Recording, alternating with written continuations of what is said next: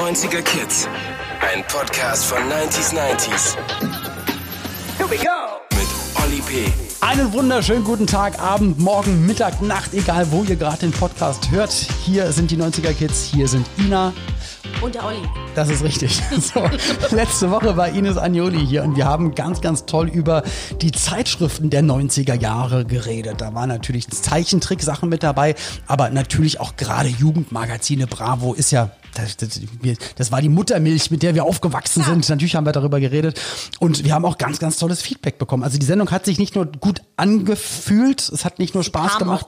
Ja, dann bitte an. noch mehr davon. Äh, Mirko sagt zum Beispiel, hallo, äh, Folge war mega, das Beste äh, bisher. Ich habe früher natürlich immer die Bravo gelesen. Ja, auch ich als Typ, schreibt er. äh, und dann habt ihr auch noch diesen Chefreporter der Bravo bekommen. Äh, genau deshalb höre ich euren Podcast. Also äh, der kam tatsächlich gut an. Wir haben wirklich sehr viel positives Feedback bekommen für die Folge. Genau, Alexander Gernand, also Chefreporter eine Zeit lang, dann äh, Vize-Chefredakteur und dann irgendwann auch Chef, Chefredakteur der Bravo. Mittlerweile auch ähm, immer, wenn es rund um Promi-Themen gibt, auch immer mal wieder im Fernsehen zu sehen. Müsst ihr mal gucken. Also ein, ein ganz, ganz toller Kerl mit einfach ganz tollen Worten und es war eine tolle Zeitreise, die wir heute auch starten wollen.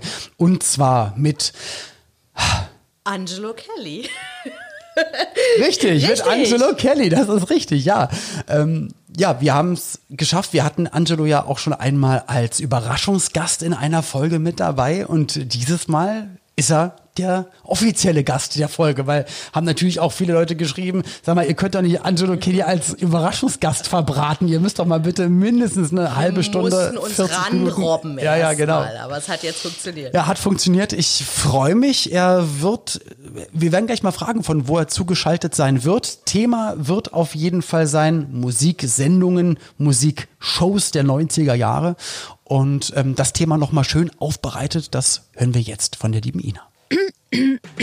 Na, lieber Olli, hast du auch in Dauerschleife Musikvideos auf MTV geglotzt oder lieber bei RTL 2 und The Dome mitgefeiert? Und du, lieber Angelo, lief auf eurem Hausboot Viva bis zum Abwinken mit Vivasion, Was geht ab und interaktiv? Die Stars des Musikfernsehens der 90er sind bis heute aktiv, von Heike Makatsch über Nils Bokelberg bis zu Oliver Pocher. Und einige, hallo Herr Raab, sind sogar schon in Rente. So, dann jetzt erstmal herzlich willkommen, mein lieber Angelo. Schön, dass du mit dabei bist. Freut mich auch, Olli, und liebe Grüße aus Irland. Und ähm, ja, ich hoffe, dir geht's auch gut. Ja, mir geht's sehr gut. Danke der Nachfrage. Ich wollte mich gerade fragen, das Internet, das connectet uns ja ein Glück. Da haben wir wirklich auch ähm, ja ganz, ganz gute Möglichkeiten, zusammen zu sein, auch wenn man örtlich nicht zusammen ist. Aber du bist jetzt gerade in Irland. Das heißt, du bist gerade zu Hause im Arbeitszimmer. Genau, ich, äh, nicht Arbeitszimmer, sondern im Wohnzimmer. Ich habe die Kids gerade rausgeschickt, weil sonst wäre das viel zu laut hier. Die haben ein, ein kurzes Spaziergang gemacht und ja, das ist hier mein Billardtisch und äh, ja, wir sind zu Hause einfach. Okay, in Ordnung. Dann, dann wissen wir, wo du jetzt gerade bist. Und ähm, hast du dich jetzt auch gerade ein bisschen an deine, jetzt hast du gesagt, deine Kids sind draußen. Damals in den 90ern waren wir auch ein bisschen jünger. Du warst auch damals das bekannteste, jüngste Mitglied der Kelly Family. Ich habe ich hab gestartet mit, mit 18 Jahren, also wir waren wirklich noch ganz schön jung. An was hast du dich jetzt gerade am liebsten zurückerinnert, als Ina vorgelesen hatte? Als Ina gesagt hatte, äh, Vivasion, interaktiv, MTV, ja. Viva, was war für dich ähm, das Prägnanteste? Also natürlich, die 90er war meine Jugend und deswegen habe ich natürlich ohne Ende Erinnerungen. Ähm, die ganze Viva-Welt war natürlich auch für uns ganz wichtig und wir haben da viel mit dem zu tun gehabt. Allerdings sind wir ja ein bisschen anders aufgewachsen. Wir haben also keinen Fernseher zu Hause gehabt. Das heißt, äh, wir haben, äh, bei uns lief kein Viva. Ähm, mhm. Wir haben halt eher das mitgekriegt, wenn wir selber vor Ort waren. So. Ne? Was ja auch also viel besser ist eigentlich, weil dann können wir. Was ja eigentlich genau. cooler ist, ihr habt ja die Musik gemacht, die dann auf Viva lief, zum Beispiel. Ja, ja, aber es, es war schon hilfreich, manchmal im Hotel oder im Studio so ein bisschen Fernsehen zu gucken, um mitzukriegen, was läuft denn da gerade und ähm, damit man nicht ganz äh, äh ja ein Paralleluniversum lebt sozusagen, was wir ja ein Stück weit getan haben. Aber ja, wenn ich wenn ich alte Videos angucke, dann kriege ich natürlich schon dieses 90s-Feeling und ob das die Europop-Sachen sind oder selbst hier dein erster großer Hit ist, ist natürlich der, der Klassiker gewesen auch, ne? Total. Aber das ist so komisch, das so von dir zu hören, weil bei mir war es so, ich bin, bin ja, sag ich mal, ich war selber Fan von der ganzen Musik, die bei MTV und Viva lief und bin dann irgendwann auch prominent geworden und war auf einmal direkt mit dabei und stand auf einmal neben den Leuten, die du so einen Monat davor noch kannte ich nur aus der Bravo, ja. Viva und MTV und auf einmal stehst du da und denkst so, das ist echt ganz schön unwirklich. Und das heißt, für dich muss es ja nochmal anders oder für euch war es ein bisschen anders, dann vielleicht kanntet ihr dann gar nicht so viele der Kollegen, weil ihr selber so viel on Tour wart und das, das fing ja gar nicht, oder wann, wann fing das an, dass ihr gemeinsam unterwegs wart? Also wir, wir waren ja immer unterwegs, aber wir, wir waren dann ab 94 äh, kam dann der große Erfolg. Das mhm. heißt, alleine in diesem einen Jahr 94, ähm, das, das war ein absolutes verrücktes Jahr. Wir haben ein Teil davon waren wir noch auf der Straße, haben Straßenmusik gemacht, haben auf unserem Hausboot gelebt. Mhm. Ähm, und dann im gleichen Jahr noch die Westfalenhalle selbst gefüllt, dann Nummer eins in den Charts mit Album und dann überall die großen TV-Shows wetten das. Also alleine dieses eine Jahr ist da so unfassbar viel passiert. Ähm, aber es, für uns war das auch immer wieder ein Highlight. Also nicht nur, nicht nur in Deutschland, sondern auch zum Beispiel, als wir bei Pavarotti and Friends äh, eingeladen worden sind. Das war 98 meines Erachtens, 96, irgendwie sowas. Und ähm, das war in Italien und wir waren mit Pavarotti, mit Eric Clapton, Elton John, äh, Sheryl Crow, also eine Riesenliste an Namen, ein ganzes Wochenende da am Proben und haben performt, haben einander kennengelernt. Weißt du, du stehst dann am Ende in der Finale, stehst du, also links neben mir Eric Clapton spielt Gitarrensolo, hinter mir spielt Schlagzeug äh, Steve Gadd, der, der Schlagzeuggott schlechthin, dann äh, Elton John am Klavier, Pavarotti singt, alle, alle zusammen. Das ist so, du denkst, what the fuck is going on here? Ne? Und vor ein, zwei Jahre vorher hast du vielleicht diese Sachen nur irgendwie drüber geträumt oder hast Live Aid oder irgendwas gesehen und dachtest, ob man das jemals erleben dürfte und dann, bam, bist du drin. Ähm, Wahrscheinlich noch nicht mal, hätte man sich den Gedanken gemacht, du stehst mal mit den Namen, die du gerade gesagt hast, man, man steht mit Doch, denen auf einer schon. Bühne. ja. aber das, das, ist ja krass, Nein, weil das sind ja, das sind ja echt heftige ja. Namen, ja. Und auf einmal, und, und die kennen dich dann natürlich und das, auch und wissen deine Arbeit zu schätzen. Ja, und das ist, das ist ein Highlight. Sicherlich war auch die, die, die deutsche Universum in den 90ern, äh, die Bravo Super Shows und ja, The Dome und diese Sachen, auch das war lustig, aber es war auch manchmal echt nervig. Weißt du, wenn die, wenn die Shows vier Stunden lang, also da, da manchmal wartest du da in der Garderobe und denkst, kann es jetzt endlich losgehen? Ich will ja. hier raus. Also das war, das war cool und auch gleichzeitig auch schrecklich. Also parallel finde ich. Ja. Ja, auch in dem Alter, in dem man da war. Also ich war die ersten Konzerte das erste Mal bei The Dome, was ja nicht jetzt. Na gut, The Dome war sowohl ein, ein Musikkonzert als auch ja dann eine Fernsehshow, weil es wurde ja dann auch immer, wenn The Dome dann fertig war, wurde es dann zusammengeschnitten und dann kam es eine Woche später ja. im Fernsehen. Deswegen zählt es ja auch so ein bisschen als Musiksendung. Und ich weiß noch, die, die ersten Jahre war halt mein Vater mit mir auch immer unterwegs. Das heißt, ich war in meiner Garderobe mit meinem Vater. Ich weiß, Gil war immer in seiner Garderobe mit seinem Vater. ich weiß, Maite und du und, und Betty alle liefen auch rum. Es waren auch immer, es waren immer Erwachsene mit dabei. Man konnte halt auch keinen Scheiß machen oder irgendwie das was stimmt. besonders Cooles machen. Aber ich habe ja, ich muss, mal, ich muss an der Stelle mal kurz unterbrechen, äh, man konnte keinen Scheiß machen, stimmt ja nicht ganz. Hm? Denn du, Angelo, hast äh, äh, auf alle Fälle schon mal was mit Pavarottis Mülleimer gemacht, oder? Was habe ich gemacht? Mit Pavarottis Mülleimer in seiner Garderobe. Ja, gut. Ja, aber da war ich jetzt kein Jugendlicher, da war ich ein ganz kleiner äh, Bengel. Das war nämlich das erste Mal, dass wir Pavarotti äh, kennengelernt haben.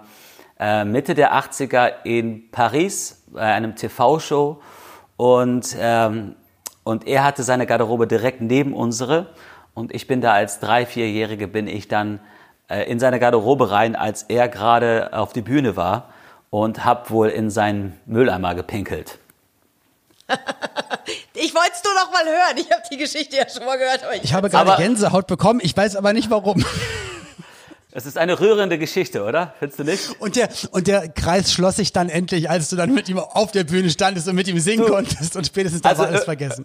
Irgendwie fand er das gut. Irgendwie hat er so ein Faible dafür gehabt. Ich weiß es nicht. Den lade ich doch mal ein. ich krieg nicht genug. An welche Sendungen außer The Dome kannst du dich denn noch erinnern? Wir haben jetzt auch gesagt, es gab ja Viva und MTV und in meiner Erinnerung war es immer so, dass MTV hat immer eher so die, die cooleren Sachen gespielt und Viva hat eher so das Genau, und mehr Urban und so weiter. Und Viva war eher so der Bereich dann auch für Eurodance, für alles, was halt Pop, was Bravo-mäßig auch so ja. stattfand. Definitiv, aber Viva war auch sicherlich das, ähm, das Wichtigere äh, hier in Deutschland. Ähm, MTV war in den 90ern nicht so relevant wie, wie Viva.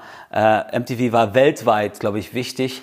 Aber ähm, ich habe das Gefühl gehabt, äh, 80, 90 Prozent Leute haben in Deutschland, wenn die Musik geguckt haben, Viva geschaut. Und das, das war einfach eine Wucht und, und, und extrem wichtig. Ähm, und Wahnsinn, etwas, was irgendwie undenkbar war, dass das irgendwann weg sein würde, war dann irgendwann einfach nicht mehr wichtig. Es war einfach von YouTube quasi auf, aufgelöst. Mhm. ne? Ich habe es jetzt ja. gerade ein bisschen knacken gehört in der Leitung, weil vielleicht führt uns das yeah. in so eine Richtung. Ähm, wir spielen ja immer mal wieder gerne ein kleines Spiel. Das heißt, wir müssen raten. Ina hat einen Überraschungsgast eingeladen und wir müssen gleich okay. drauf kommen, wer das ist. Ist das richtig? Genau, das ist richtig. Wir haben jetzt gerade jemanden in der Leitung. Ähm, ich würde mich sehr freuen, lieber Olli, lieber Angelo, wenn ihr versucht, ähm, mit Ja-Nein-Fragen herauszufinden, wer dieser Mensch am Telefon ist. Ähm, er hat definitiv etwas mit unserem heutigen Thema zu tun, nämlich mit Musikfernsehen und Musikshows in den 90ern. Und danach quatschen wir mit ihm noch ein bisschen. Jetzt sagst du ihm, aber wir wollen jetzt erstmal rausfinden, äh, ob ihm, der ihm der Person, wie man ja grammatikalisch richtig sagt. mit ihm der Person. Aha, okay, gut. Ähm, Angelo, möchtest du die erste Frage stellen, die man mit Ja oder Nein beantworten kann? Äh, gerne. Ähm, dann würde die erste Frage sein: ähm, Hast du was mit Musik zu tun gehabt? Ja. Okay, jemand sagt gerade Ja. Mit Musik zu tun. Okay, Musik in den 90ern. Dann möchte ich fragen, warst du ein Musikshow-Moderator in den 90ern? Ja. Da, du, du bist immer, das, das Lustige ist, du bist immer so schnell und gut. Ich, ich hasse es. Wir probieren hier mal mit großer Geheimhaltung. Und du, äh, die zweite Aber noch Frage weiß ich es ja nicht. Äh, ich weiß nur, dass jemand, es ist männlich und jemand verstellt seine Stimme ein bisschen mit Absicht. Okay, also es ist wohl jemand, der eine Musiksendung in den 90ern moderiert hat. Dann also, bist du jetzt wieder dran. Olli, Du machst das ich bin es Fall. nicht. Nein, aber du machst das schon länger, merkt man. Du bist ja direkt äh, dabei. Ich habe nämlich überhaupt keine Ahnung bisher. Ähm, ich weiß es auch nicht. Ich habe ja nur jetzt die, die, zwei Fragen gehört. Aber dann fra okay. frag mal die nächste bitte. Äh, warst du bei Viva? Ja. Ich glaube, ich habe jetzt auch die Stimme erkannt. Dann, dann, dann mach du. Ähm, haben wir uns letztes Jahr relativ häufig gesehen? Ja. Die Stimme hat Ja gesagt. Okay. Das heißt, eigentlich würde ich jetzt schon gerne. Bitte, lieber Olli, bitte, bitte. Okay, lieber Angelo. Ähm, lieber Mola, ich möchte lesen Mola. Mann, das ist so scheiße mit meiner Stimme. Das erkennt man sofort. Ich dachte, wenn ich es verstelle, wird es schwieriger, aber war nicht so schwer. ja, mega, mega, cool. Ja, Angelo, Angelo hört ja auch gerade zu. Und ähm, ja, wir haben beide, wir haben beide ein, ein Lachen im Gesicht. Äh, Mola fragt, wie es dir geht. Mola, mir geht's gut. Äh, ich hoffe dir auch. Ähm, wir haben uns ja früher so oft gesehen und äh, das ist ja echt cool, dass du hier gerade anrufst. Mega. Ja, stimmt, stimmt. Mir geht's gut. Klasse, klasse, dass dir gut geht. Äh, Olli geht's auch gut. Wir sprechen uns ja häufiger. Also uns geht's gut, uns alten äh, Urgesteinen aus den 90ern. Das ist doch klasse, dass wir mal so zusammen jetzt nochmal telefonieren können.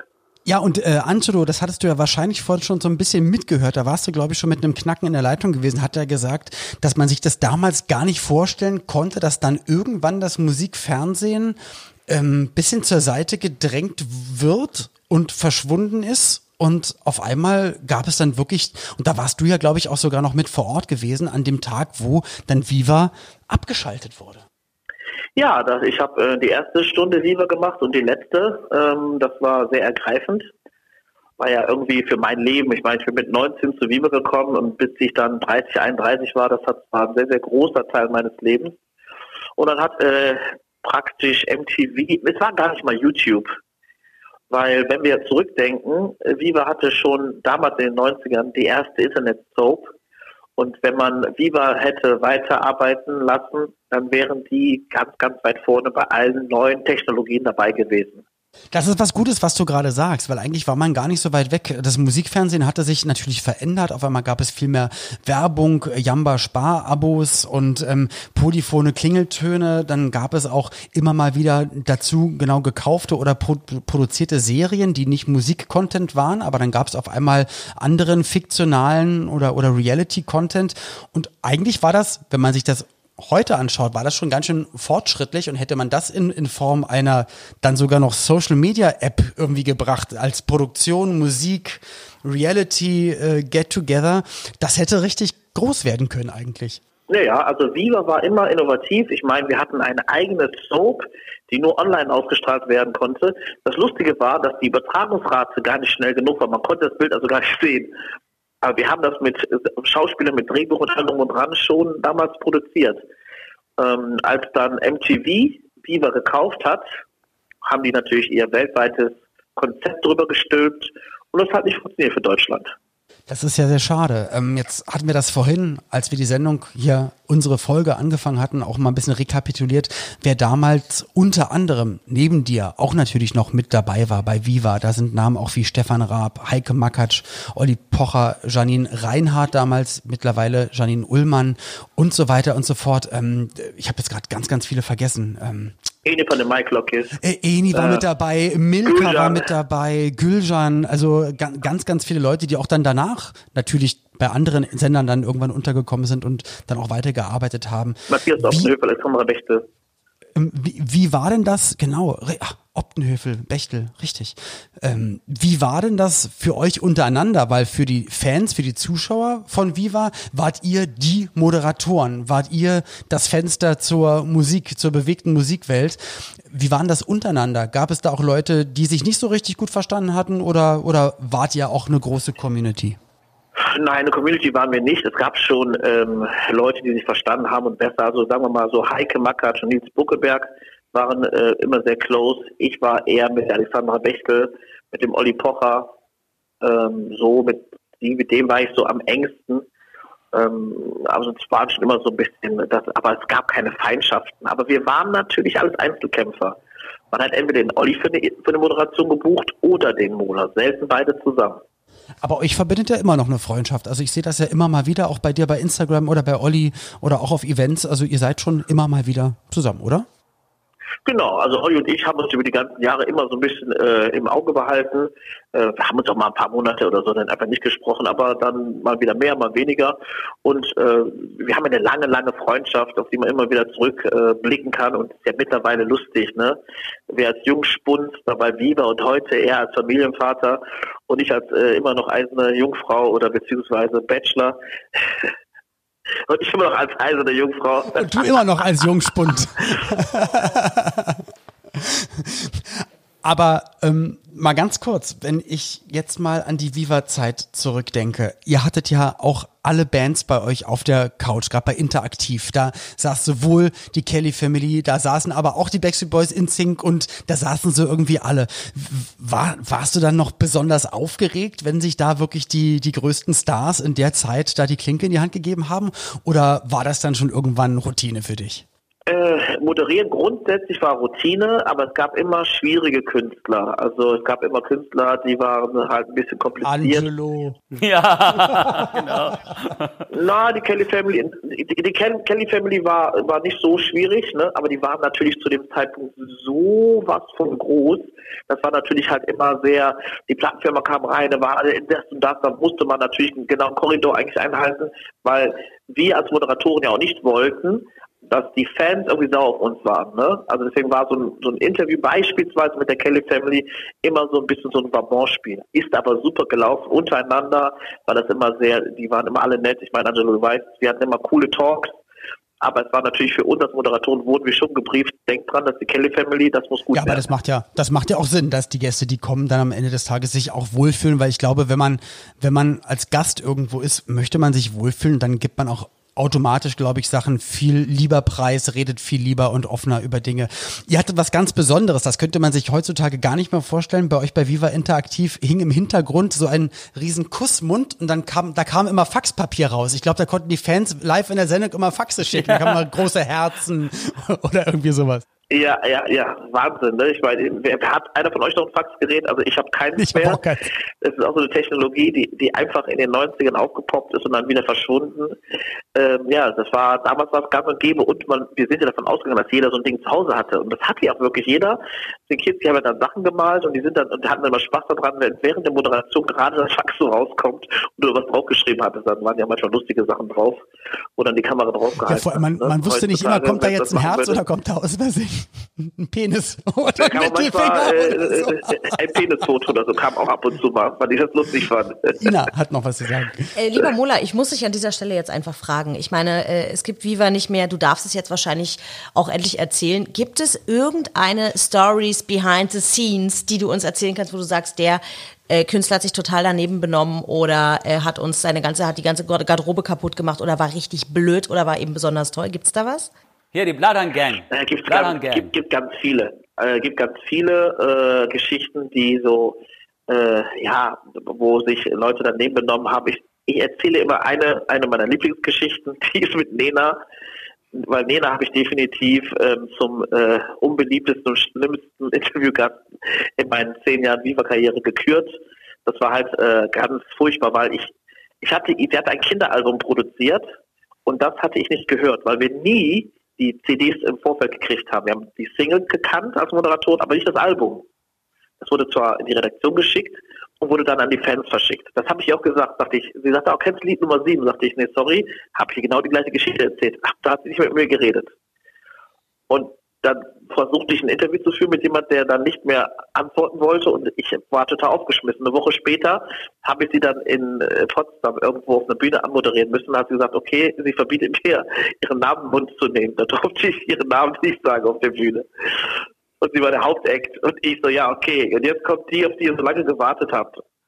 Und Hier kommt Bühne. sie, ihr und kennt sie von 99 Luftballons. Na, jetzt rufen wir alle bei drei ihre Namen. Eins, zwei, drei, hier ist okay, also geht's natürlich. Oh Mann, ey. So hätte ich gemacht, aber, aber ich wollte sie auch nicht schlecht auf die Bühne kommen lassen. Aber das, das tut mir total leid, weil ich glaube, da, da habt ihr euch vielleicht gegenseitig auf einem, auf einem doofen Fuß erwischt, weil, ja, das ist. Wahrscheinlich, ja. Wahrscheinlich ist sie ganz nett in Wirklichkeit, aber bei mir war sie halt, war es halt mal so, dass es halt nicht gepasst hat. Kann Ach man, Mola. Aber dann danke mal für diesen ja ganz besonderen Einblick in Viva und wirklich mit dir auch ein, ja, eine ganz besondere Persönlichkeit, genau auch dieser, nicht nur dieser, aber auch dieser Epoche, die erste Stunde Viva und auch die letzte Stunde Viva, da warst du mit dabei. Ich durfte oft bei dir bei Viva Interaktiv zu Gast sein und kannte das ja selber auch als Teenager noch selber als Fan und auch das war ja ein Moment auf einmal, wenn du dann deinen Eltern erzählst, ja, und dann bin ich dann eingeladen und dann dann und Mola moderiert es und dann aber wir hatten es immer gut verstanden. Ich hatte auch immer direkt ein gutes Gefühl gehabt und das meine ich halt, wenn man sich auch beim beim Interviewer wohlfühlt, dann dann, dann läuft's halt einfach. Also deswegen nochmal danke für die tolle Überraschung. Ich hoffe, wir sehen uns ganz bald wieder. Also ich weiß, wir werden uns wiedersehen, aber ähm, also wir hätten uns jetzt auch schon wahrscheinlich alles, ganz alles oft gesehen. Alles nächstes Jahr wahrscheinlich, ne? Nochmal bitte? Alles wahrscheinlich erst nächstes Jahr. Das wird sich zeigen. Mal gucken. Ansonsten machen wir halt die ganzen Autokino-Sachen weiter. genau, ich drück uns die Daumen. okay. Mola, danke, dass du das mitgemacht hast. Auch lieber Grüß vom Angelo nochmal. Ähm, pass bitte ganz gut auf dich auf, bleib gesund und dann sehen wir uns bald wieder auf der Bühne. Danke. Dann tschüss. Danke, Super. Mola. Schön, Danke. dass du gemacht hast. Bis Danke. dann. Ciao. Tschüss. Danke, Mola. Aber ja, natürlich Mola, äh, um, um, also mir sind noch so viele Namen eingefallen, natürlich auch bei MTV, wo, woraus Char dann ja auch irgendwann, wobei Roach. das dann Charlotte Roach, das war sind Viva sie 2. noch erfolgreich, ja. ne? Also, also fast alle, würde ich jetzt sagen, haben irgendwie eine ziemlich gute Karriere eingeschlagen. Ja, genau, MTV Home, wobei das waren dann eher die 2000er oder späten 2000er. Aber die ähm, Viva-Leute. Aber Olli, was, ja? was du gesagt hast mit diesen, dass die den Anschluss nicht gefunden haben, dass die nicht prä präsent durch Social Medias einen Übergang gefunden haben. Ich finde, das kann man das Gleiche mit Bravo sagen. Wenn du überlegst, dass die Bravo 50 Jahre lang eine absolute Institution war. Jede Generation war damit aufgewachsen. Äh, weißt du, von Elvis, Beatles bis irgendwie Backstreet Boys. die haben tatsächlich den, den, den richtigen Zeitpunkt nicht äh, erwischt. Und die hätten eigentlich äh, an der Front sein müssen mit Facebook, Instagram, mit äh, YouTube und so weiter und so fort mit und eigenen Apps, mit kleinen In Total. Interviewschnipseln Total. überall. Und das ist ganz interessant, dass du das gerade erzählst, weil in der letzten Folge, da hatte ich nämlich zusammen mit der Ines Agnoli, haben wir genau über Zeitschriften der 90er Jahre geredet und äh, hatten da auch den Alex Gernand, der war damals der Chefredakteur. Ja. In den, kennst Genau. du natürlich auch und der war unser Überraschungsgast am Telefon und er hat super. auch gesagt, natürlich, als er anfing, sein erstes ähm, Interview, was er führen, führen durfte, war damals mit Paul McCartney. Musst du dir mal überlegen, wen die damals alles am Start hatten. Ja. Und haben dann aber auch, hat er erzählt, äh, damals dann auf die Musiksender geguckt, auf Viva geschaut. Was für eine Zielgruppen äh, wollen die anteasern? Was für Musik ist das? Ah, mehr Eurodance, die älteren Stars weniger, mehr so, mehr so. Und aber ich sehe das genauso wie du, weil das waren die Institutionen. Es war Viva, natürlich als Bewegtbild, es war Bravo und die Fans waren ja alle da. Ne? Also Ja, aber, aber das, das Ding ist, dass die Bravo, ähm, die hat eigentlich immer so einen zwei bis vier Jahres Rhythmus gehabt, bis diese Kids sozusagen zwischen 13 und 17, 18 dann rausgewachsen sind. Okay. Und du musst, die mussten immer die neue Generation begeistern und immer an der Front Mhm. sein. Ähm, und die haben aber, ich glaube, dann tatsächlich irgendwie drei, vier Jahre in der Key-Zeit von Facebook, Instagram, haben die nicht reagiert, waren nicht an der Forefront und, äh, und damit äh, sind sie zu spät wahrscheinlich reingekommen und, äh, und es war für die nächste Ge- Generation. hast du schon dann- verloren. Ist schon, Ja. schon vorbei. Also wenn du eine, eine Generation oder zwei skippst, irgendwie vier, sechs Jahre, acht Jahre, dann war's das. Ne? Ja. Dann hast du vielleicht ein paar zigtausend oder ein paar hunderttausend Views, aber halt nicht das, was dann andere haben, dann äh, im zweistelligen Millionenbereich und dann ist dann halt Total. schon vorbei. Was war deine Lieblingsmusiksendung, in der, zu, in der du zu Gast warst? Weil es gab natürlich im es, es gab ja im Fernsehen so, ich sag jetzt mal Top of the Pops, äh, interaktiv, wie Version. Es gab aber natürlich auch die Bravo Super Show, das wurde dann auch übertragen. The Dome durfte ich ja dann irgendwann auch selber moderieren und andere Acts ansagen. Das, es gab ja so viele verschiedene Sachen, sowohl Studio als auch große Live-Möglichkeiten, äh, Musik zu Also präsentieren. ich glaube, die, die Bravo Super Shows waren schon jedes Mal ein Highlight, weil man hat einfach viele bekannte Gesichter wieder gesehen, wie du schon meintest, ob das Gil oder Backstreet Boys, Take That und so. Aber ähm, es gab dann schon so nochmal Highlights. Ich war zum Beispiel ein großer Fan von Harald Schmidt. Ich fand se- seinen Humor einfach irgendwie cool und er hat zwar auch viele Witze über uns gemacht, aber äh, ich habe mich eher darüber, ich habe eher darüber, darüber gelacht und äh, weil sein sein Humor war auch wirklich gut, während Stefan Raab ist nicht wirklich witzig. Also der der war sehr erfolgreich und sehr zielstrebig und auch immer krass. Aber, aber Harald Schmidt ist halt schon, das ist, das ist Humor und das ist auch irgendwie Talent. Und ähm, irgendwann bei ihm zu Gast zu sein, darauf habe ich mich sehr gefreut. Und ich habe dann darauf bestanden, dass wenn ich komme, dann möchte ich ein Drum-Solo spielen. Und dann war die so, okay. das habe ich gesehen. Das Ich ist glaub, ungewöhnlich. Das weiß ich woher. Aber auf jeden Fall durfte ich das dann machen und äh, das war dann cool. Da konnte ich in einer Ja, aber das war, aber das war's nämlich, dass alle, die das gesehen hatten, weil das war nämlich genau der Moment, weil guck mal, ähm, jetzt mit Abstand und wir sind ein bisschen älter, man, man, man weiß, was man damals erreicht hat, man weiß, was man damals irgendwie drauf hatte, konnte und so weiter und so fort. Natürlich ist es immer doof, wenn jemand sagt, äh, ich finde das doof und wenn jemand öffentlich sagt, oh, ich finde das doof und so. Aber, aber auch gerade bei euch, bei der Kelly Family, wobei eigentlich ja klar war, ey, es ist eine ganze Familie, die komplett live spielt und live singt und die ganze Zeit on the road sind und die können, die können von Fußgängerzone bis äh, Riesen Open Air, die können alles spielen. Also eigentlich, wo, wo alle sagen müssten, wir verneigen uns, ähm, ist, ist es immer so komisch, dass es dann so polarisiert und dass Leute dann natürlich, weil es so groß und bekannt ist, natürlich dann auch gerne probieren anzugreifen. Aber genau, ich kann mich ganz, ich, als du es gerade gesagt hast, da, weil das war so ein Moment der Coolness und das war von dir eigentlich genau richtig überlegt, weil es war auf einmal so, ach krass, der kann das ja richtig geil, der kann das ja wirklich, was Ja, ist denn das für eine coole Socke? Wobei ich, wobei ich muss sagen, das war auch, sicherlich war es nicht, äh, es war sicherlich nicht äh, richtig, dass man viel, ähm, viel belächelt worden ist und also wirklich einigen Sport bekommen hat, äh, ohne dass es fundiert ist. Allerdings, irgendwann fängt man an, darauf zu reagieren. Und ich glaube, das war tatsächlich so ein Moment, wo ich darauf reagieren wollte und zeigen wollte, eigentlich bin ich doch cool. Und das ist aber auch nicht erwachsen. Heute ist mir das sowas von egal. Heute bin ich einfach nur dankbar, was wir alles erreicht haben. Heute äh, weiß ich, dass, ähm, dass wir viele Menschen äh, berührt haben und es immer noch tun. Und äh, das ist sowieso längst vorbei. Dieses, äh, man lacht über Kellys, das, das gibt schon seit zehn Jahren nicht mehr. Und deswegen, wenn es nicht mehr existiert, dann musst du selber auch da loslassen und äh, es darf dich nicht mehr, nicht mehr ähm, auf dich haften. Da muss man aufpassen. Und ich glaube, es gibt viele Künstler allgemein, die mal bekannt waren, die darunter leiden, es nicht mehr zu sein oder die mal belächelt worden sind und darunter leiden. Also man muss generell dahin kommen, dass man nicht reagiert, sondern dass man einfach in sich rein ist und das macht, was man eigentlich machen möchte und, und das war's. Ja. Ja, weil die Intention, auch für euch als Familie die Musik zu machen, war ja nicht die Intention, wir möchten jetzt allen Menschen auf der Welt gefallen, sondern hey, wir wollen zusammen Musik machen, wir wollen Leute erreichen, von klein ja. und dann wurde es halt immer größer. Und das ist ja der Grund, warum ihr das macht. Und, und deswegen, man muss sich von allem anderen einfach frei machen. Das ist auch so, ich habe vor zehn Jahren, habe ich dann drei Jahre äh, gereist mit meiner Frau und meinen Kindern in einem alten Wohnmobil.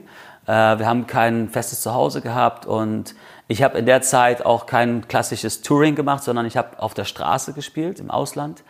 Und da habe ich für mich äh, wirklich erkannt, Wahnsinn, du spielst auf der Straße und es bleibt halt nicht jeder stehen. Im Gegenteil, die meisten gehen weiter, die haben zu tun, die, oder es gefällt dir nicht. Du lernst dann irgendwann, dass die paar Leute, die stehen bleiben und das mögen und wenn du davon leben kannst, das ist ein Geschenk. Und genauso ist es in der Musikbranche. Viele, wir neigen oft dazu, als Künstler zu denken, die ganze Welt muss mich lieben. Und das ist einfach krank. Und das ist auch, du wirst auch dein Ziel. Impossible, das geht ja gar nicht. Genau, du wirst es nie erreichen. Das heißt, du musst davon, du musst sagen, wenn es genug Leute da draußen gibt, die, denen es gefällt, was ich tue, und ich, und ich kann davon leben und gut leben, dann ist das schon unfassbar und mehr muss es auch nicht sein. Finde ich gut gesagt. Und ähm, ich finde es so toll, dass du von erzählt hattest, ihr hattet angefangen, unter anderem äh, dann, dann kleiner und irgendwann wurde es dann die Dortmunder Westfalenhalle. Da warst du noch mit deiner Familie unterwegs und du bist eigentlich auch dann demnächst mit Family, aber mit deiner Family, Angelo Kelly and Family sozusagen auch bald wieder auf Tour. Ja. Auch wieder in der Dortmunder Westfalenhalle. Wie ist denn das nach Jahrzehnten, das immer noch, weil, weil manche, was ja nicht schlimm ist, aber fangen auch manchmal sehr berühmt und bekannt an und da ist es die Dortmunder Westfalenhalle, aber dann ist es vielleicht nach 30 Jahren eher wieder ein kleinerer Club und bei Total. dir ist es nach so langer Zeit immer noch die Westfalenhalle. Wie geht naja, das denn? Es, es, ist nicht immer noch so, es ist, es ist wieder die Westfalenhalle.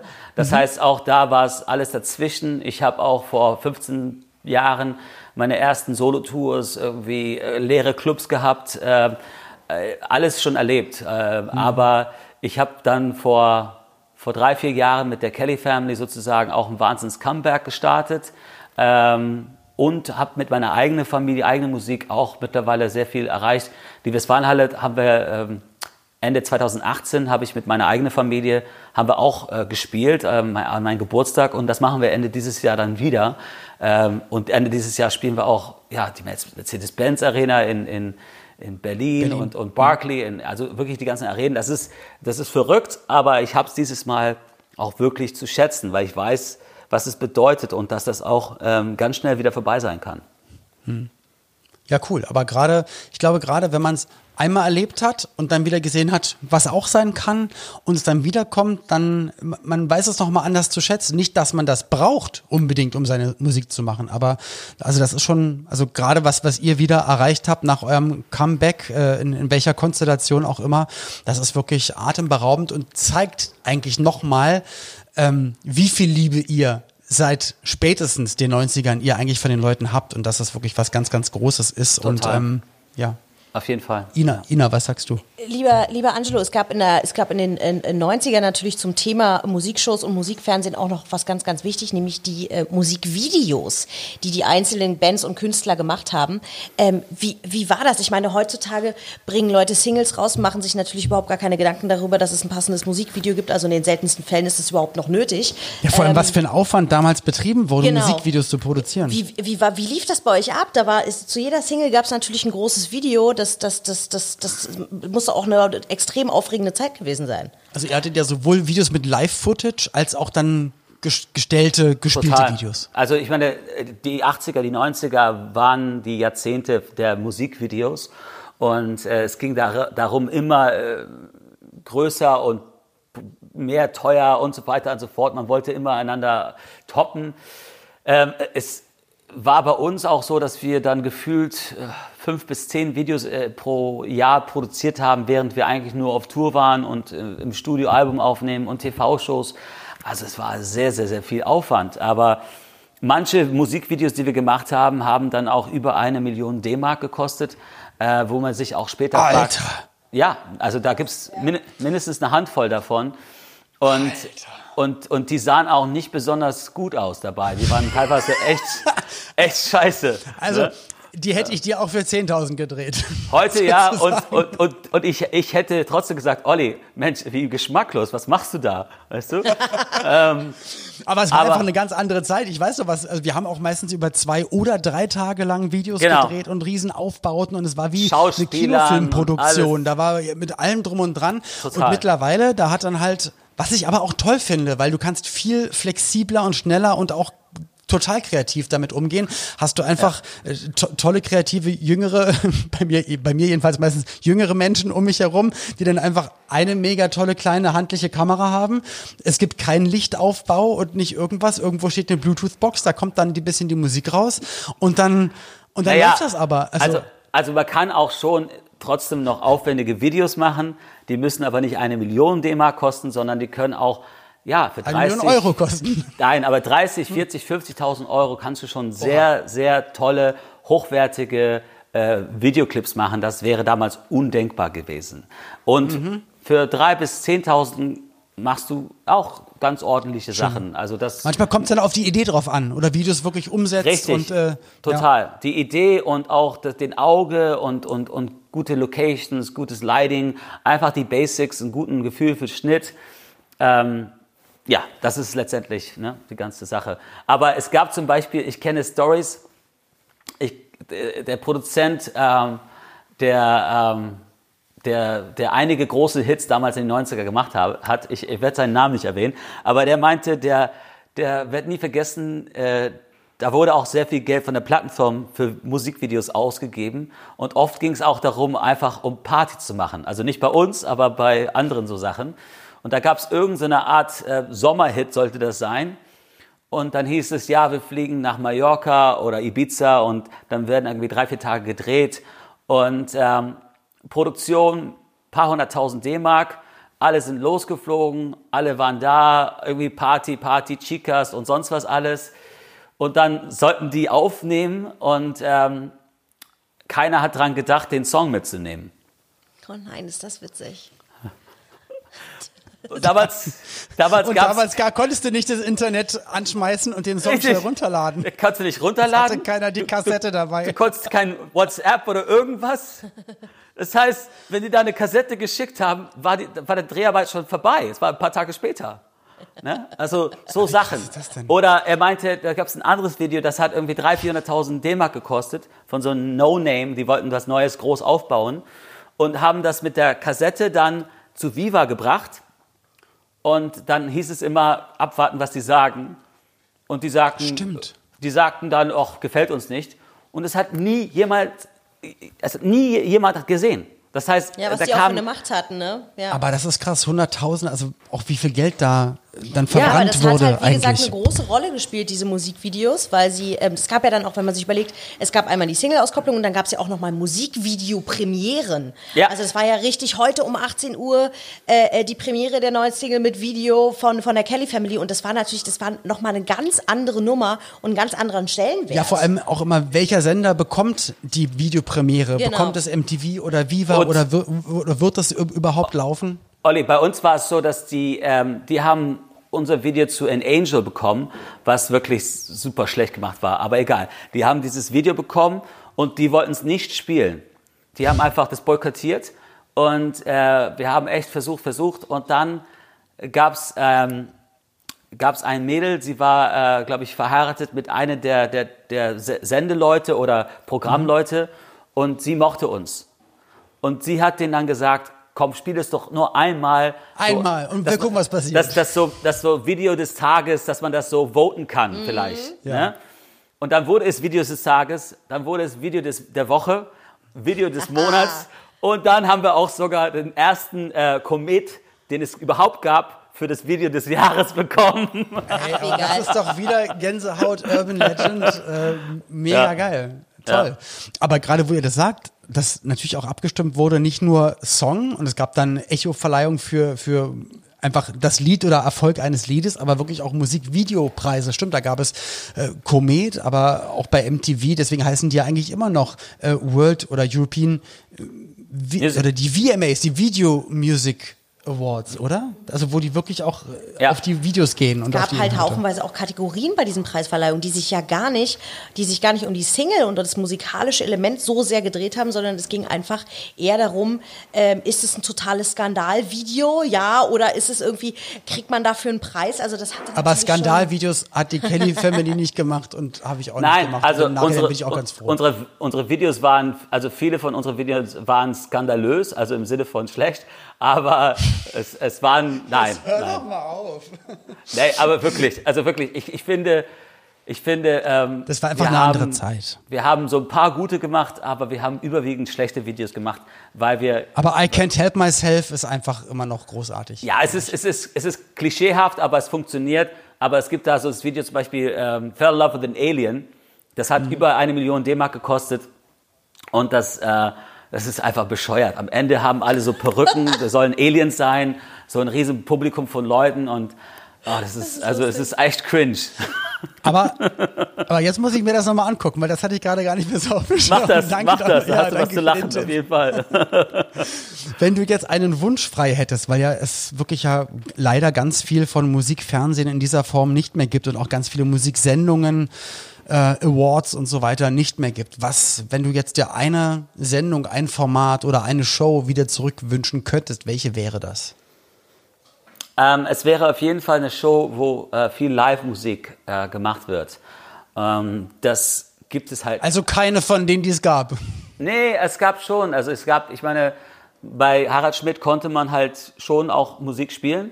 Ähm, Und bei Stefan Raab muss man auch sagen, seine Anfangs total äh, TV Totalzeiten konnte man auch relativ viel Musik spielen, später eher weniger. Dann, oder dann mit seiner Band, dann war das von denen vorbereitet und dann, dann konnte der Sänger kommen und musste mit der Band dann spielen. Ja, oder äh, zumindest war es halt so, dass die das dann nur einmal in der Woche gemacht haben, weil die gemerkt haben, dass die Leute dann leider wegschalten. Aber ich glaube, da, da, man müsste, ich fände es schön, wenn man irgendwie eine Musiksendung hätte, die wirklich mit Live-Musik verbunden ist und die dauerhaft ist. Also es gibt Sing mein Song, das finde ich ist ein tolles äh, Format, aber das Aber es ist immer nur ein kurzes Event und dann ist es wieder relativ Richtig. lange Es weg. ist ein- Einmal im Jahr, es sind sechs, sieben Shows, aber wenn man so ein Format hätte, der kontinuierlich jede Woche kommt, es gibt eins Mhm. in England, das ist klassisch, also seit vielen Jahren, und da sind drei, äh, drei Bands aufgestellt in so einem so einen, so einen Kreis und jeder spielt immer einen Song und dazwischen gibt's Interviews und am Ende des Show haben jede Band oder jeder Künstler hat dann drei Songs insgesamt gespielt. Und das ist toll, weil es Abwechslung bringt. Ja, sowas in diese Richtung fände ich, fänd ich toll. Also, aber wenn du jetzt trotzdem noch einmal die Frage, welche 90er Musiksendung würdest du dir am liebsten zurückwünschen? Oh Mann. Äh, eigentlich, ich weiß es nicht. Gab es das? Äh, ja, ich, ich, ich finde eins, ein ganz einfaches, wie, wie, wie, Viva Interaktiv, fände ich, schon, fänd ich schon cool. Weil äh, das war täglich und äh, da konnte von... Es war locker, war Talk, war, es war wirklich Musik. interaktiv. Richtig, und es, es war tagsüber und es äh, war unverkrampft. Äh, da konnte eine Punkband wie die Ärzte sein, am nächsten Tag konnten die Backstreet Boys da sein. Äh, alles ging. Ne? Und Stimmt. Insofern, ähm, ja, why not? Ja. Aber wie du es gerade sagst, das weiß ich noch, das erste Mal, wo ich bei Top of the Pops zu Besuch sein durfte. Ich Ach, Top of the Pops! Und da, Ja, jetzt sagst und Da saß nämlich auch die Ärzte Na, und die hatten dann gerade eine ne, ne, ne, ne, ne Probe für einen Song. Äh, und ich habe, seit ich ein kleines Kind war, hatte ich auch immer die Ärzte gehört. Und es war dann einfach, das war auch so, wieder so surreal gewesen. Aber Top of the Pops, was ja eigentlich ein, ich glaube, ist es eigentlich ein englisches oder amerikanisches Englisch, Original? Englisch. Ein englisches. Englisches, ja. Aber Olli, du hast... Dass das auch weg ist. Das Du ist so, hast, ja, Top of the Pops, total. Ich habe jetzt äh, Viva Interaktiv gesagt, aber Top of the Pops würde ich natürlich bevorzugen, weil das einfach, es war, ein- das war einfach klassisch. Das gab es auch in England schon seit 50 Jahren.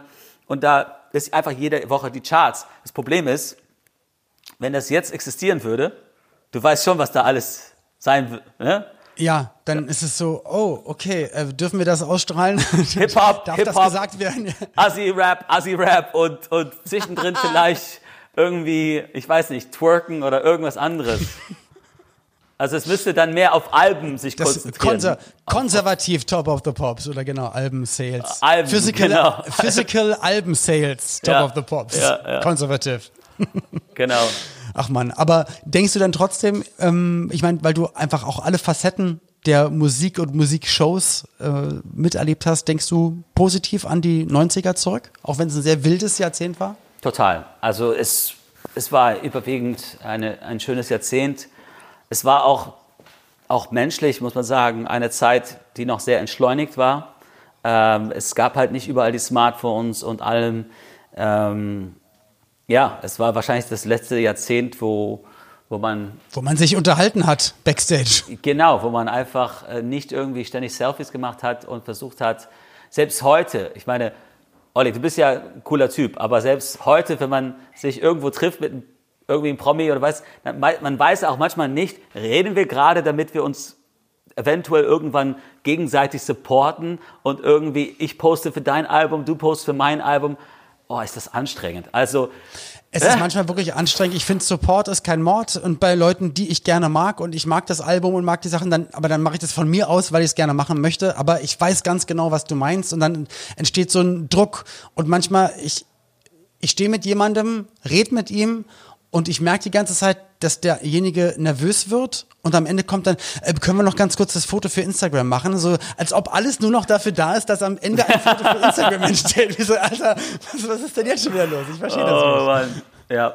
Aber gut, weißt du, ich glaube, wir, beschwer wir beschweren uns hier gerade auf ziemlich hohem Niveau. Ich glaube, äh, Ja, das auf jeden Fall. Apropos hohes Niveau. Also, deine Tournee soll Ende 2020, eure Tournee soll dann steigen. Es geht in Neubrandenburg los, bis dann die Tournee zu Ende kommt in der Dortmunder Westfalenhalle. Ich drücke ganz, ganz doll die Daumen, dass äh, es wieder ausverkauft ist, dass wieder alle einfach nur von der ersten bis zur letzten Sekunde gemeinsam singen und eine positive und schöne Zeit haben. Wünsche dir und deiner Familie natürlich auch nur das Beste, ganz, ganz viel Gesundheit. Jetzt nochmal ein riesen Dankeschön hier aus gerade Berlin, wo ich bin, nach Irland, da wo du bist. Und ja, danke, dass du das mitgemacht hast. Vielen, vielen Dank. Ich danke dir, Olli, und äh, pass auf dich auf, bleib gesund, euch beiden.